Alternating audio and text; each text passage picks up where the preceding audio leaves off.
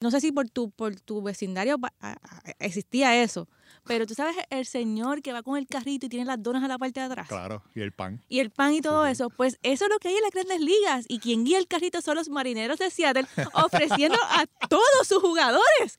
Porque hay venta al pasillo en Seattle. Y sí, está hablando el rostro, el sentimiento de la frustración en mí hay un montón de maneras de describir lo que está haciendo lo que están haciendo los marineros ahora mismo. Esa es la perfecta. Bienvenidos al podcast de Guapa Deportes. Les habla Carla Pacheco en compañía de Julio Ponce. Julio ¿cómo estás? muy bien Carla. ¿y tú? todo bien. Y no como la canción esta vez pero está todo bien todo bien. Y el podcast de hoy vamos a hablar de Puerto Rico la ventana de FIBA eh, lo mal que lucimos, eh, dentro de lo malo, lo positivo, una victoria eh, fea, pero victoria al fin. Y para hablar de ello tenemos a Leo Aril con nosotros. Leo fue parte de ese panel durante las ventanas, antes de cada juego, esas, previas. Y bueno, va a hablar un poquito más de, ¿verdad? qué fue lo que él vio, esa, su, su conocimiento experto en baloncesto. Ese panel que, que tiene, que, que pone mucho, mucho a la gente a pelear. ¿Tú no te has fijado? Sí, no, claro. Que cada vez que hay un pregame, siempre la gente empieza a pelear. Pero yo creo que es eso también, ¿sabes? Son, son, son opiniones de, de ¿verdad? Cinco personas diferentes. Está, está Kefren, está Natalia, está Leo, está Rolando Rutunier y está The Playmaker.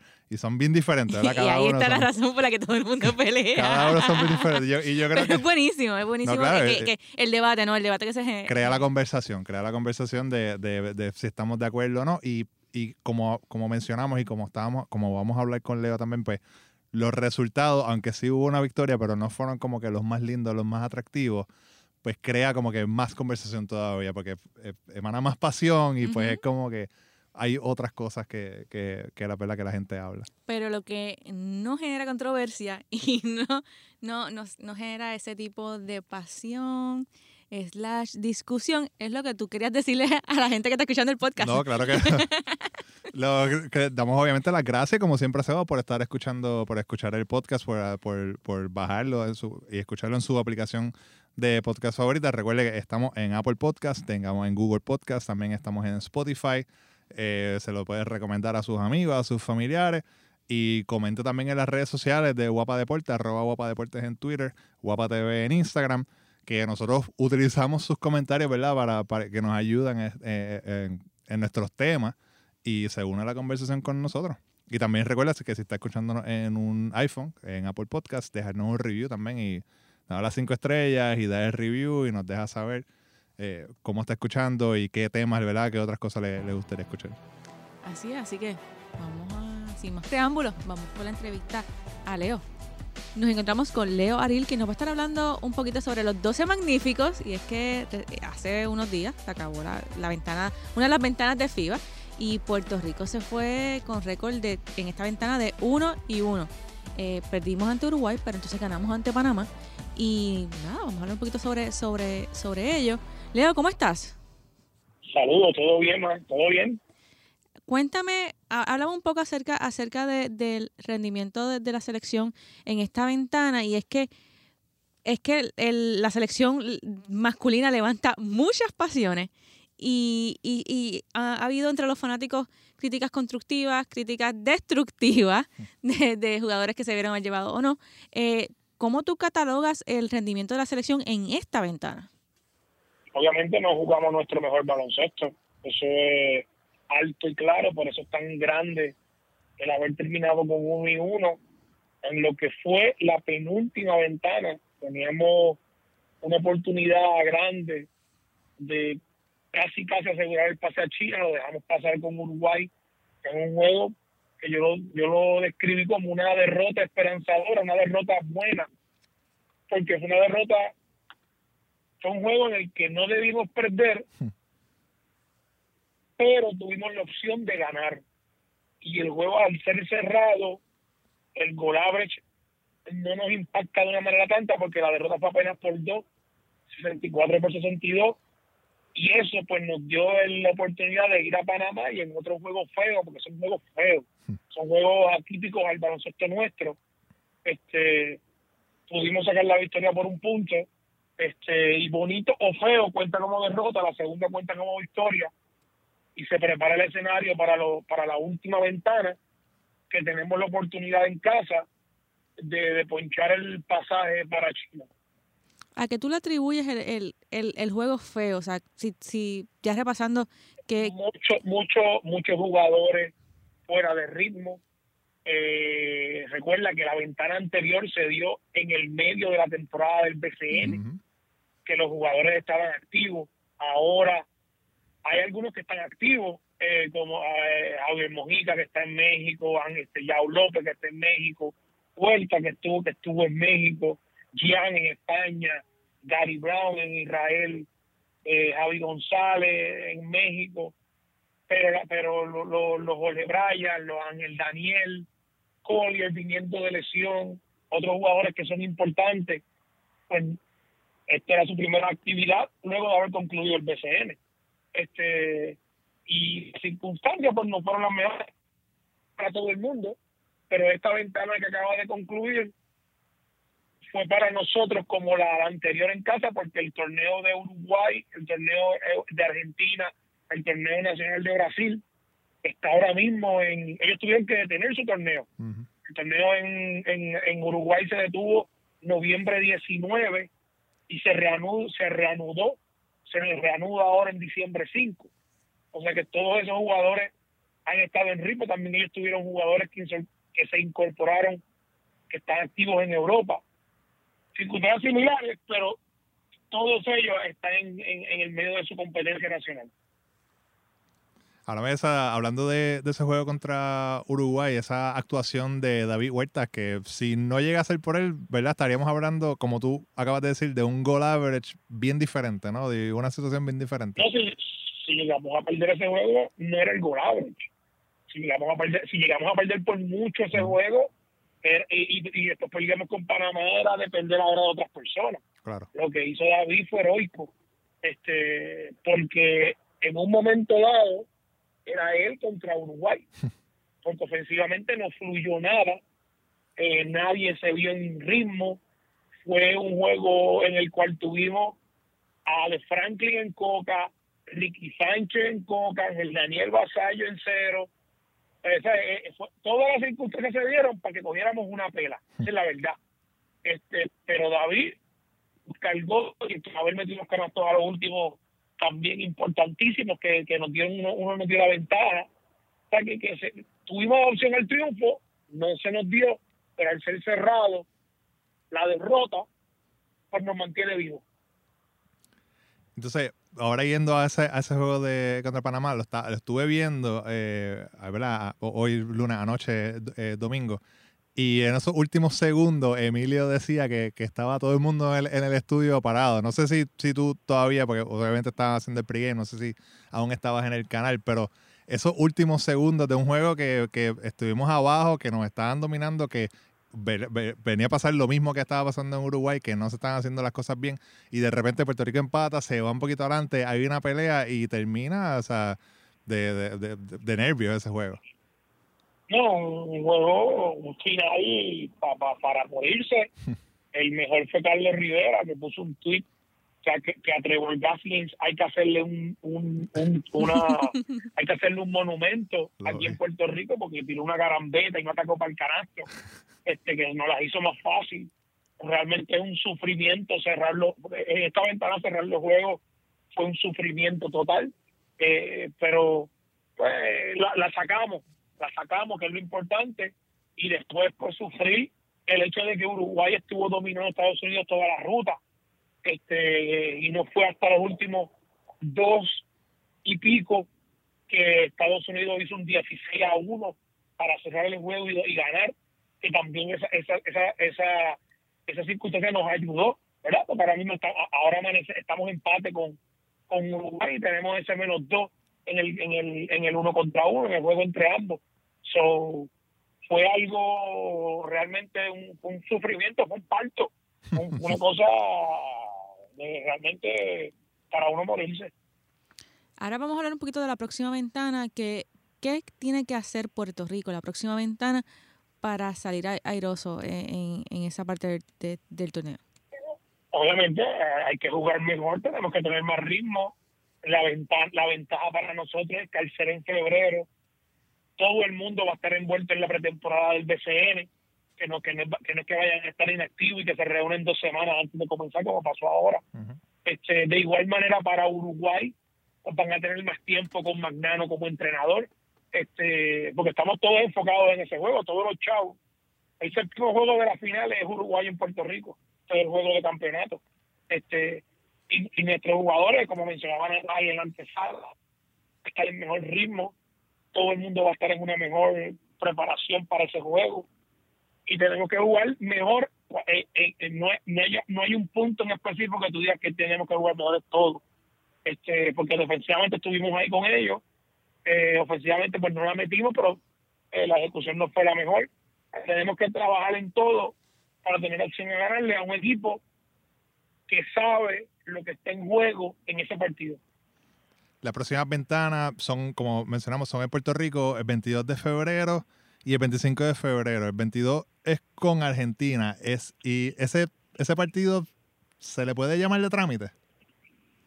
Sí, porque no tiene significado. No tiene significado. Y, para, y, más, y, a mi entender, más para ellos que ya ellos aseguraron su, su puesto en China, ellos, ellos, Venezuela, ellos garantizaron y Estados Unidos ya tienen garantizada su participación este cuando hacemos esta entrevista, ¿verdad?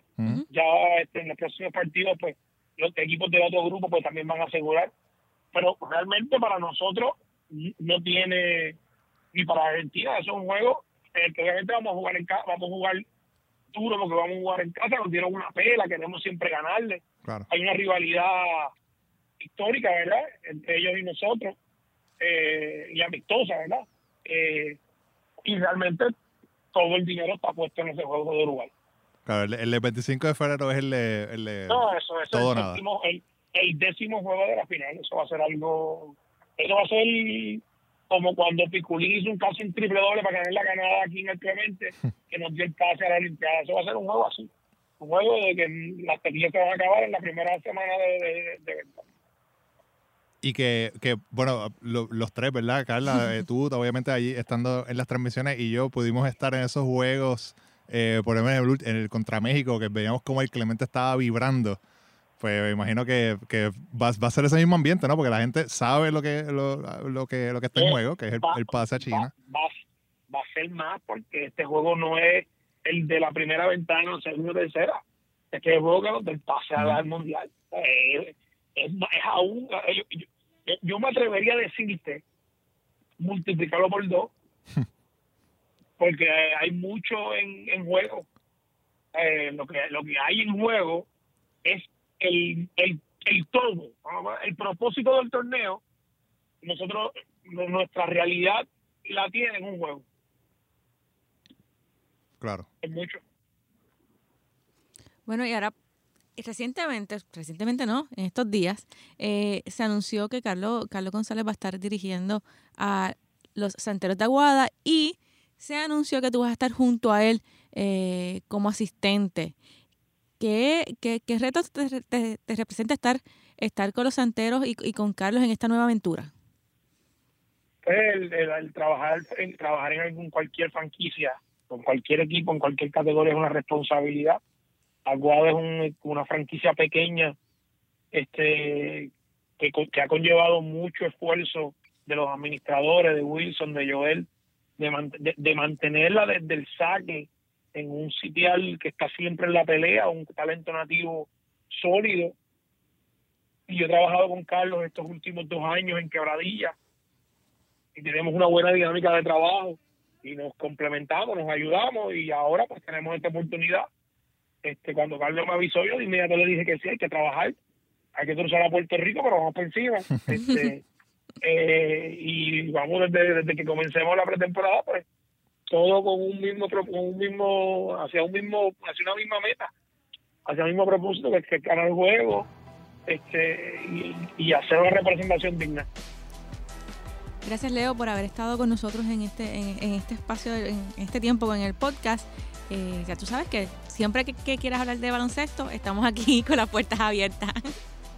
Gracias y a todas las fanáticas del baloncesto que sigan apoyando a su equipo todo Cal Clemente en febrero este, y que vive el basquetbol. Como siempre, le damos las gracias a, Le- a Leo Aril por haber estado con nosotros aquí en el podcast. Y ahora vamos al béisbol. Y si escucharon a alguien gritando, sí, eh, hubo, hay gritos, hay gritos en las grandes ligas. Es más, es más, tú sabes, eh, no sé si por tu, por tu vecindario existía eso, pero tú sabes el señor que va con el carrito y tiene las donas a la parte de atrás. Claro, y el pan. Y el pan y todo sí. eso, pues eso es lo que hay en las grandes ligas. Y quien guía el carrito son los marineros de Seattle ofreciendo a todos sus jugadores. Porque hay venta al pasillo en Seattle. Y sí, está hablando el rostro, el sentimiento de la frustración en mí. Hay un montón de maneras de describir lo que está haciendo, lo que están haciendo los marineros ahora mismo. Esa es la perfecta. No hay mejor manera de describir. O sea, eh, son el carrito que vende pan y vende donas los domingos por la mañana en su vecindario.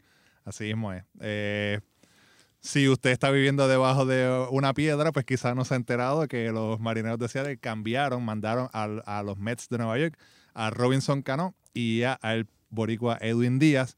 Y Y 20 ese, millones, ese, ese, ese es el que me Ese es el duele. que duele a la Ese mayoría es de el la que gente. me duele. y 20 millones de dólares también por cinco jugadores.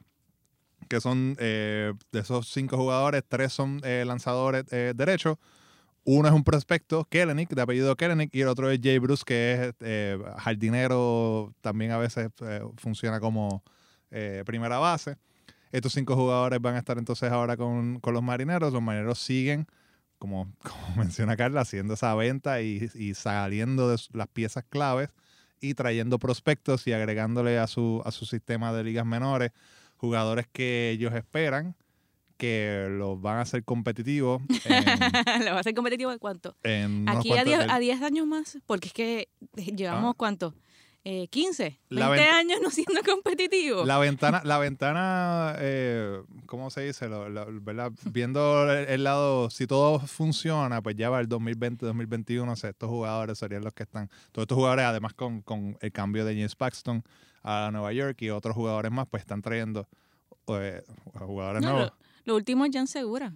¿Y sabes qué? Sí. Robinson Cano se lo dijo un mensaje, tú eres el próximo. Pues, que sabía lo que sabía lo que había. También Jim Segura acaba de ser enviado, ahora mismo, mientras estábamos grabando, hoy lunes, acaba de ser enviado a los Phillies de Filadelfia eh, por Carlos Santana, no el que canta, y, y JP Crawford, que también es eh, eh, eh, jugador de Ciore.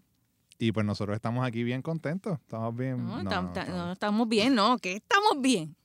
Tacho, yo llevo, yo llevo una semana frustrada totalmente. Tú, no, tú estabas hablando antes de que empezáramos. Tú no estás muy de acuerdo con, con los cambios. No, yo no estoy de acuerdo con los cambios. Discúlpame, pero no. Pero es que cuando por fin vemos algo de luz entrando al túnel, tú me vienes a, a- a desbaratar.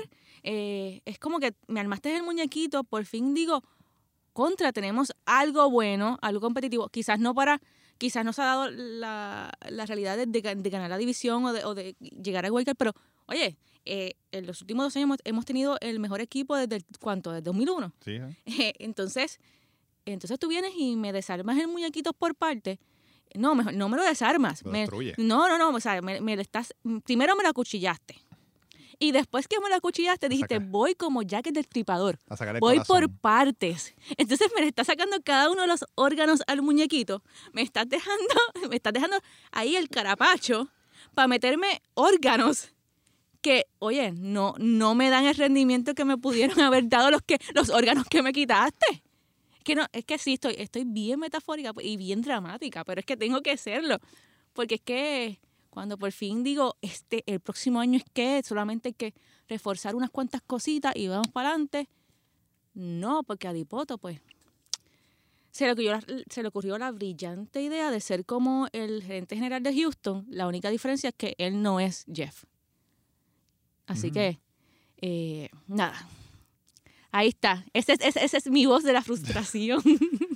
Yo, y esto lo habíamos mencionado ya en, en el- en el podcast, eh, quien está escuchando por, por primera vez, sí, ambos somos fanáticos de los Seattle Mariners. Si usted está escuchando por primera vez este Algo podcast, extraño porque nunca había conocido a alguien que Pues mira, fuera fanático. pero pues, ya tú sabes, Además. sea, ¿Verdad? De, de mí. somos, somos nos- de, sin, de casualidad, terminamos siendo dos fanáticos de podcast. a veces.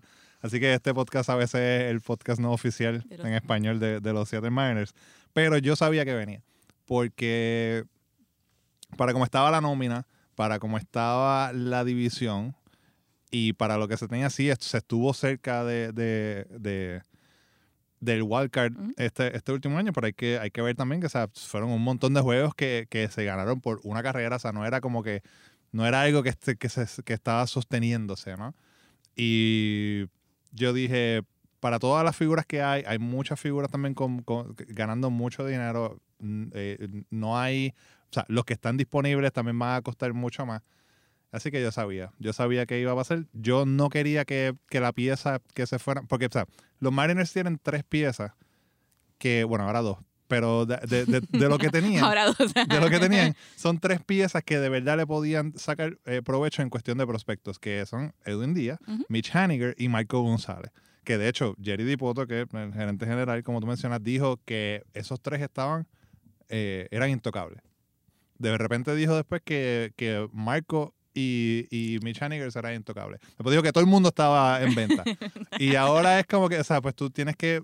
Yo soy Mitch Haniger y yo estoy un poco preocupado también porque, o sea, tú dijiste lo mismo de todo el mundo y de repente, ah, pero ahora viene un equipo que me quiere y, y me van a dar tres prospectos de top 50, top, eh, to- top 20.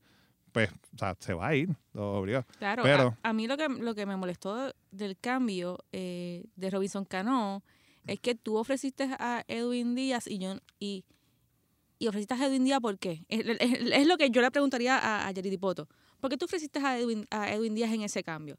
¿Lo ofreciste porque estás pensando en el real valor que tiene Edwin o lo, di- o- o lo- o lo diste porque sabías que si tú ponías en una transacción a Robinson Cano con todo lo que hay que pagar a Robinson Cano y a Edwin Díaz, así era como único podía salir de Robinson Cano? Sí, yo creo Eso, eso, sí. eso es lo que, lo que a mí me molesta, porque si es lo segundo, contra Ed- eh, Edwin varía, ¿no? No, yo creo- mucho, mucho, en el mercado Edwin va- vale mucho más que, que haberlo, haberlo, haberlo usado de esa manera. Yo creo que, yo creo que, que ese cambio a los Mets es más por Edwin Díaz y pues por ahí por el lado, pues dame a Robinson Cano y mándame un par de pesos y tú igual sigues pagando una parte de su salario y yo cojo el resto de los cinco años que todavía tiene eh, por contrato eh, bajo los Mariners.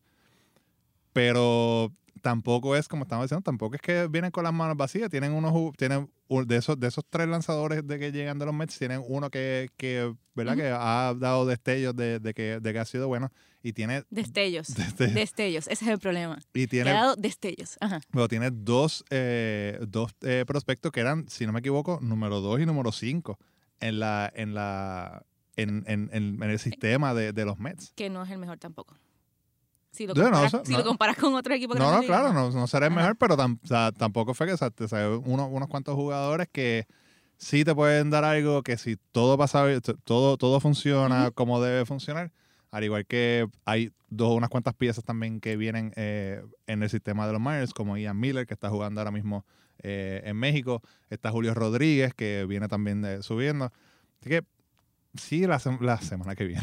La temporada que viene, o- ojalá fuese la Ojalá fuese la semana que viene. La temporada que viene va a, va a ser fuerte, va a ser difícil, va a ser una de, de, va a ser de pérdida. Va a ser bien difícil verla eh, para los fan- fanáticos de, de- de Seattle. Pero bah, hay, que, hay que pensar en el futuro Ujú. y ver si esto de, esto de, de de reestructuración y vender a todo el mundo para coger prospectos para después, o sea, sabemos que los Cubs lo hicieron, los Reales lo hicieron, como que se está viendo mucho, pero no siempre funciona. O sea, no, todo, no todos los casos van a ser un caso de los Cubs, un caso como Houston, un caso como los mismos Yankees que, que lo hicieron eh, sin querer prácticamente y después el, el- el- el- año que viene, el año próximo, eh, fueron el equipo que ahora son. O sea que no siempre funciona, pero pues hay que, hay que, no sé, ver la luz al final del camino, tener fe, creer, no sé, lo que usted, lo que usted desee. Ahora estoy pensando. Estoy pensando, cuando eres un equipo perdedor, ¿qué, qué, ¿Qué valor tiene volver a reconstruirte? Estás en eterna reconstrucción todo el tiempo. Bueno, sí, pero hay que intentarlo. porque imagínate. Imagínate, hay que, hay que intentarlo, porque si no, o sea, no, no sienta gente en los asientos y nadie quiere jugar contigo.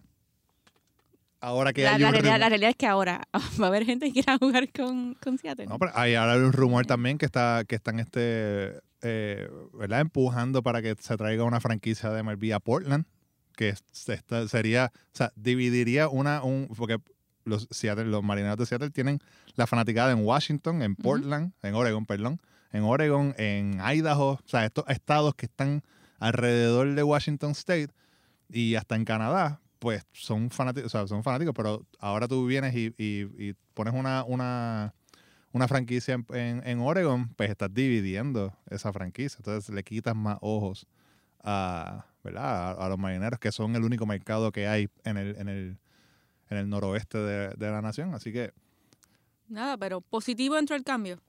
Ahora vamos a poder ver más juegos de Edwin Díaz, porque es está en la costa este, eh, juega un poquito más temprano, vamos a estar gozándonos eso.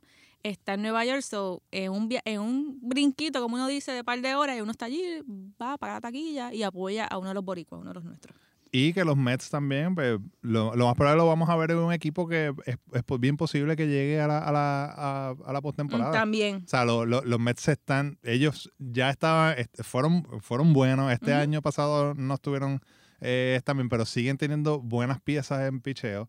Agregan ahora a Robinson Cano Can, que tenga 36 años. O sea, ese tipo estuvo de- eh, suspendido por 80 juegos y como quiera viene fue un impacto. y, o Ujú. sea, y te puede jugar, ya está probado de que te puede jugar primera, te juega segunda, juega hasta tercera.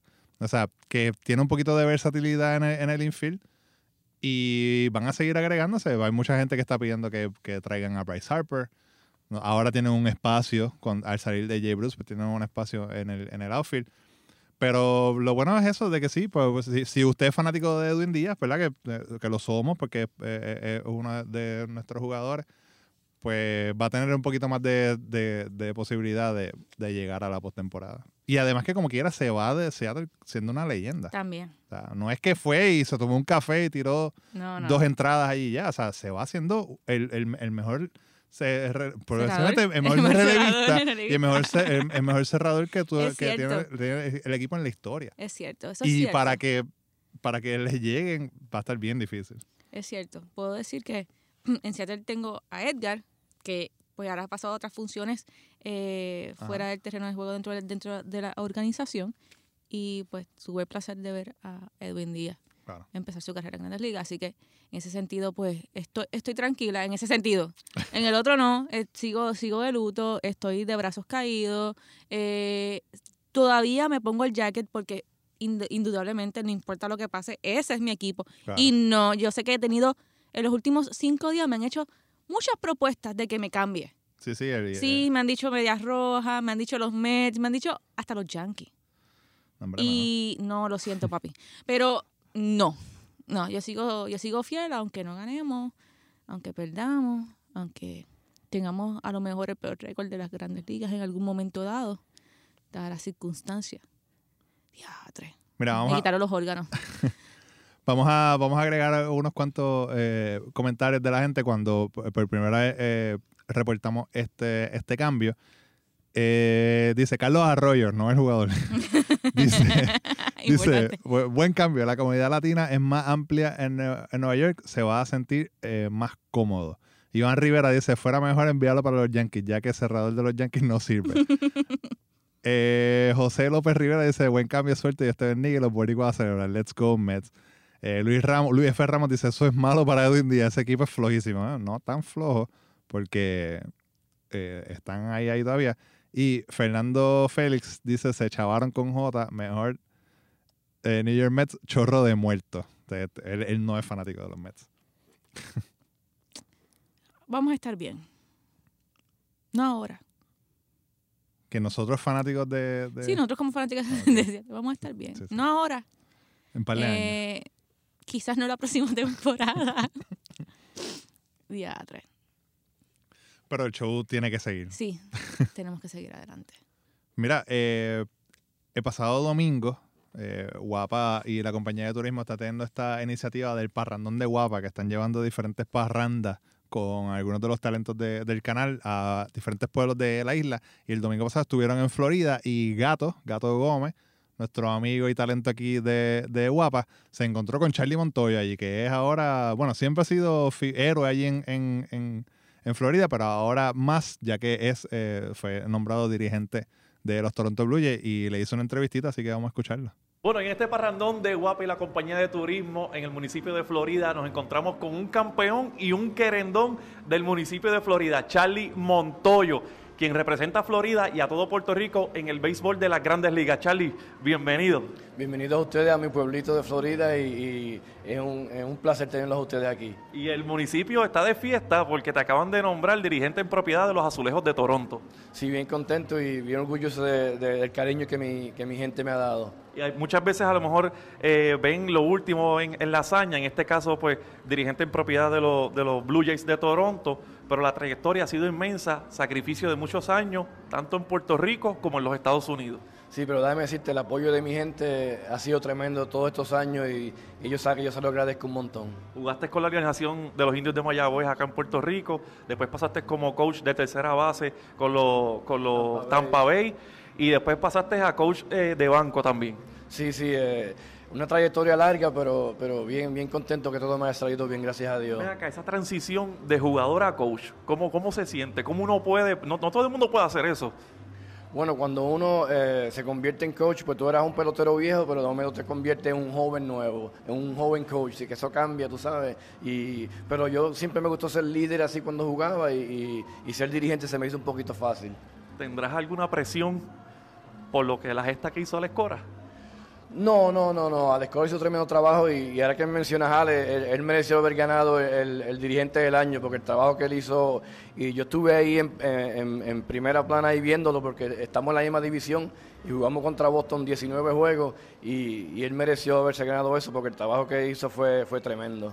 Y ayer te recibieron aquí con bombos y platillos. ¿Qué, qué, qué- qué siente Charlie Montoyo en estos momentos? Bien alegre, no, no solamente ayer, eh, al aeropuerto llegaron, llegué a las 12 de la noche y estaba medio Florida ahí, bien lindo, bien, bien, bien, bien chévere. Bueno, para que la gente te empiece a seguir, ¿verdad? Este, me supongo que debes entonces estar activo ahora en las redes sociales, dirigir temas a Puerto Rico, porque la gente va a querer saber de todo lo que pasa con los Blue Jays de Toronto y Charlie Montoyo. Sí, el, el trabajo ahora mío en los próximos cuatro o cinco días es traer a todos esos fanáticos de los Yankees que se conviertan en, en fanáticos de los Blue Jays y, y por supuesto de Boston también por Alex. Eh, tu estilo de juego, lo que vas a implementar con los azulejos. Va a ser un equipo joven, un equipo joven y, yo espero que sea como, Boston hace como cuatro o cinco años atrás, que eran jovencitos y mira lo que pasó ahora, yo espero que lo mismo pase con nosotros. Eh, eh, eh, un juego más, más agresivo, este, empezar a tocar la bola desde el saque, como uno dice, para hacer lo- la mayor cantidad de carreras posible. Sí, vamos a tener muchos prospectos, así que lo- los voy a dejar que, que jueguen y, y- y espero que ya para la segunda mitad eh, hayan progresado mucho y eso va a ser bueno. Bueno, Charlie Montoyo, te deseamos lo mejor del mundo. Otro orgullo boricua, gente, y lo conseguimos aquí en los parrandones de Guapa y la compañía de turismo de Puerto Rico. Así somos, qué grandes somos. Gracias, gracias Charlie. Tremendo, muchas bendiciones y cosas buenas. Seguimos con mucho más de Parrandón con Guapa y la compañía de turismo. Y luego de haber escuchado a Charlie Montoyo, que, que by the way, creo que, que los indios le tienen algo por ahí planificado Ajá. en la Liga Invernal, pero luego de haber escuchado eso, haber visto los videos de la gravedad de la gente, eh, pues, esperándolo, ¿no? Y celebrando su, su nuevo su nuevo rol en la Grandes Liga. llegó de medianoche y estaba eso lleno allí. Sí, es, o sea, es como que, que, que- es que ya, ya es parte de la historia y, y es uno de los grandes, ¿no? Eh, para nosotros los puertorriqueños, tengo que decir que ya esto se acabó, se acabó lo que se daba. Se acabó el dulce de piquito y me voy con mi, con, con mi, con mi bulto a cuestas y, y caminando lentamente por ahí. Y la gente que la ve dice, mira, allá va Allá una va. fanática de los de los. Hasta aquí nos trajo el barco, nos escuchamos en la próxima.